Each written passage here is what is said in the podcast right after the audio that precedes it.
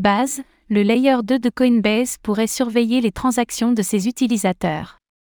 Coinbase avait annoncé la création d'une blockchain de seconde couche, Layer 2, pour le réseau Ethereum, ETH, il y a moins de deux semaines. Et certains pointent déjà du doigt quelques limitations éventuelles de ce L2, qui serait soumis aux contraintes entourant les entités centralisées. Le point sur ce que cela pourrait vouloir dire.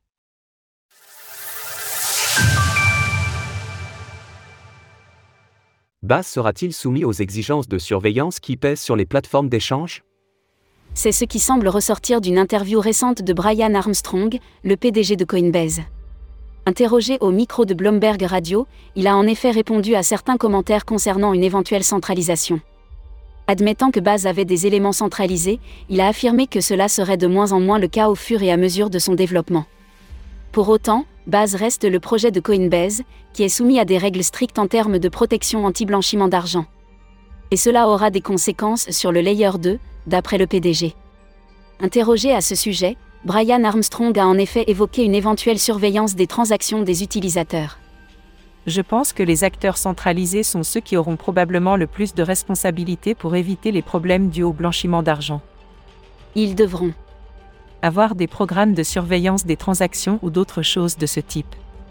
Brian Armstrong revient par ailleurs sur le terme de responsabilité, expliquant que Coinbase devra se concentrer sur le sujet des exigences qui pèsent sur ses produits avant de lancer Base. Base, un layer 2 sous contrôle strict de Coinbase Basé sur les technologies développées par Optimism, le Layer 2 de Coinbase devrait être proposé au public au cours du deuxième trimestre 2023. Si la société décide d'implémenter des mesures KYC, avec des identifications de ses clients, ou une surveillance des transactions, elle serait le premier opérateur de solutions de seconde couche à le faire. Cela pose par ailleurs la question plus large de la décentralisation des solutions de seconde couche.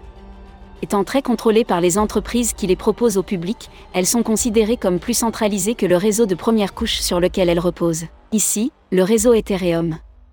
Elles existent jusque-là sans être considérées comme des opérateurs de paiement. Mais si cela venait à changer, des exigences plus strictes pourraient peser sur tous les layers 2. Retrouvez toutes les actualités crypto sur le site cryptost.fr.